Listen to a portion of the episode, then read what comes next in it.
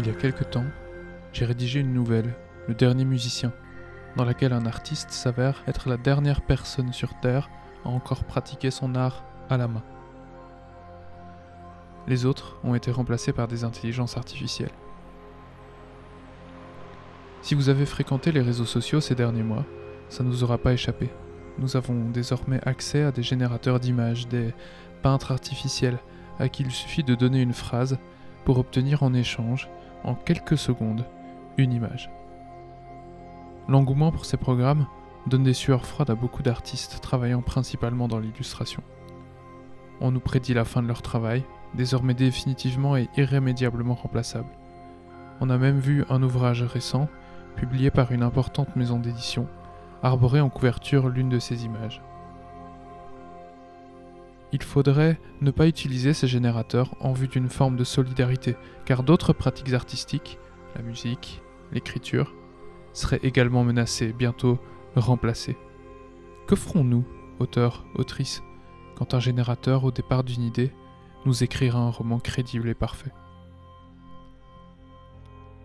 L'inquiétude est réelle, palpable et compréhensible. J'ai même vu naître l'attente de loi qui, j'imagine, interdirait ou régulerait l'utilisation de l'intelligence artificielle pour la création. C'est à ce moment que j'ai décidé de vous en parler.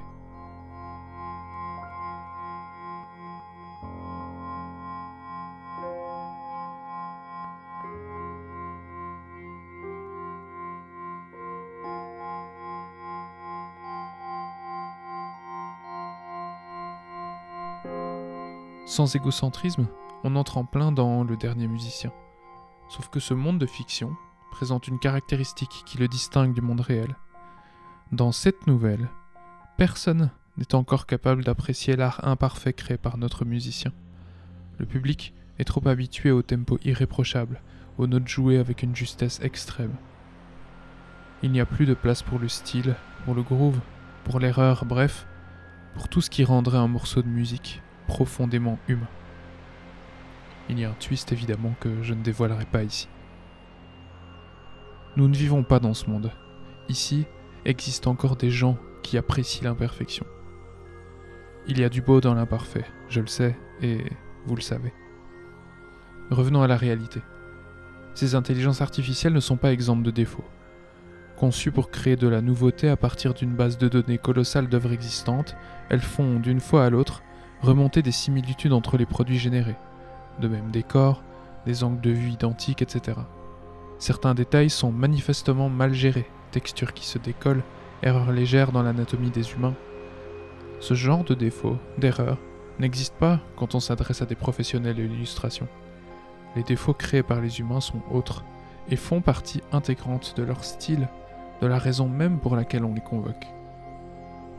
Un autre problème des générateurs IA est la licence sous laquelle sont délivrées les illustrations. Souvent, la société qui crée l'intelligence artificielle garde la possibilité d'utiliser l'illustration générée et vous la délivre sous licence Creative Commons. Vous me savez libriste, mais tous les projets en fonction du contexte ne sont pas nécessairement adaptés à l'utilisation d'œuvres sous licence libre ne serait-ce que si une clause non commerciale est intégrée à la licence, encore un point qui pourrait être discuté avec un humain. Admettons cependant que la version payante de ces générateurs, gratuits pour la plupart pour l'instant, nous donne l'opportunité de choisir une licence adaptée à notre cas d'utilisation. Je pense que dans un certain nombre de cas, ces IA seront l'occasion de donner accès à des illustrations à des personnes qui n'auraient de toute façon pas eu les moyens de payer pour une création humaine originale vous le savez sans doute, j'ai créé toutes mes couvertures en utilisant des logiciels, mais aussi des matériaux de base libres. De la volonté même des créateurs et créatrices des œuvres que j'ai utilisées, personne n'a touché de rétribution sur cette utilisation. Quelle différence si j'avais utilisé une IA En pratique, pas beaucoup. Indépendant, je cumule et progresse petit à petit dans beaucoup de métiers, mais je ne serai jamais un brillant illustrateur. Si je me mettais à utiliser l'IA pour de futures créations, ça ne m'enlèverait absolument pas l'envie profonde de collaborer un jour ou l'autre avec mes illustrateurs préférés, car oui, ça va arriver. Ça m'offrirait simplement de nouvelles opportunités de création, comme GIMP me donne l'opportunité de retoucher des images, comme Scribus me permet de mettre en page. Je pourrais générer 10 images et écrire une nouvelle pour chacune d'elles. D'ailleurs, euh, elle est pas mal cette idée. Je pourrais illustrer mes nouvelles en toute autonomie.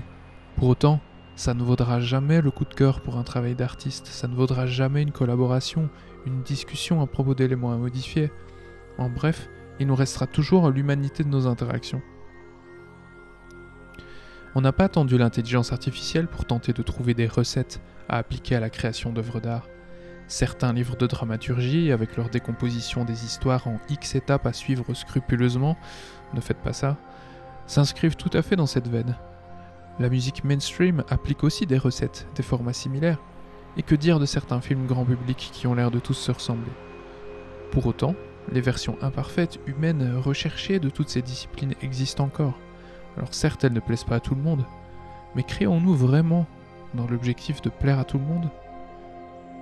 Il me semble que l'on peut, pour certaines raisons, apprécier profondément un blockbuster et le lendemain s'émouvoir d'un film d'auteur pour d'autres raisons. Et je crois que parmi ces raisons, il y a le fait qu'on y trouve quelque chose qu'aucune recette n'aurait permis de générer. Alors oui, il y aura des abus, des arnaques. Il y aura des gens, des sociétés qui, bien qu'ayant largement de quoi payer un travail d'illustration, se rapatrieront sur un générateur. On l'a vu, ça arrive déjà. Mais aurait-il payé pour ce service, quoi qu'il en soit? Ou bien aurait-il payé moins cher pour utiliser un travail existant dans une banque d'images?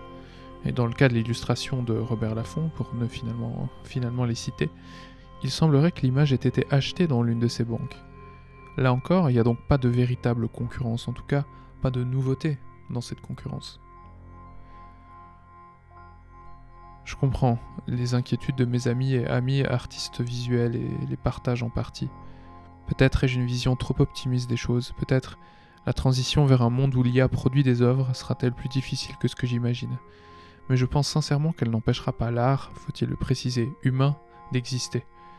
Au contraire, elle contribuera à donner à cet art de la valeur, et je ne dis pas ça au sens monétaire. Peut-être que le plus grand nombre se satisfera des images et des histoires créées par des logiciels. Mais le plus grand nombre n'est pas tout le monde, et penser ainsi, c'est occulter le fait que ce qui intéresse le public vis-à-vis d'une œuvre, c'est plus que l'œuvre elle-même, c'est tout ce qui l'enrobe. Aujourd'hui, il y a une histoire à raconter autour de ces images générées par intelligence artificielle, il y a une prouesse technique à raconter. Quand l'histoire sera devenue banale, ces images auront perdu quelque chose de sérieux que nous ne perdrons jamais. Notre style, notre marque, notre nature humaine, notre propre histoire qui imprègne nos œuvres. Soutenir les artistes qui créent encore eux-mêmes dans ces conditions gagnera en sens, un sens qui aura été amplifié par l'IA, alors que l'industrialisation l'a déjà aujourd'hui diminué. Du non-humain ressort l'humain.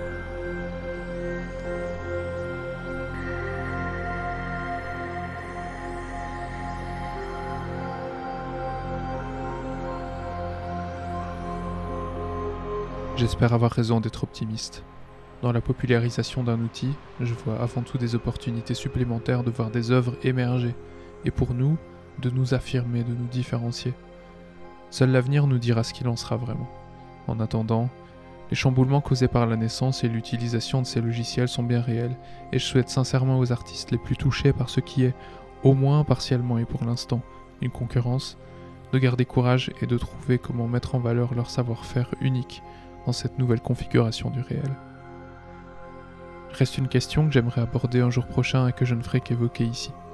La programmation de ces IA relève-t-elle d'une forme d'art?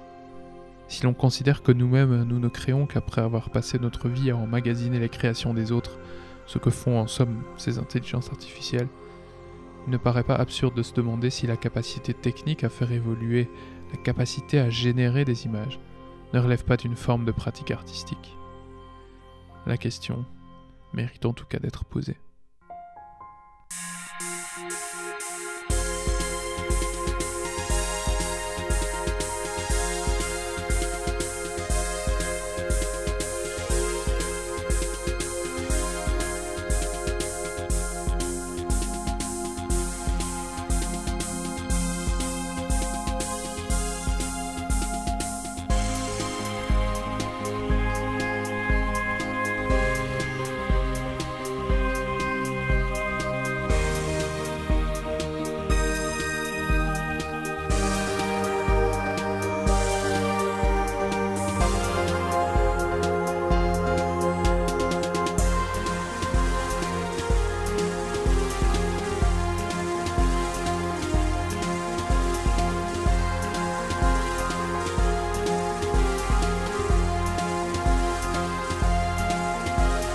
Merci d'avoir écouté cet épisode, ça faisait très très longtemps. J'espère revenir bientôt avec quelques mots sur ce qui s'est passé depuis la dernière fois où on s'était entendu.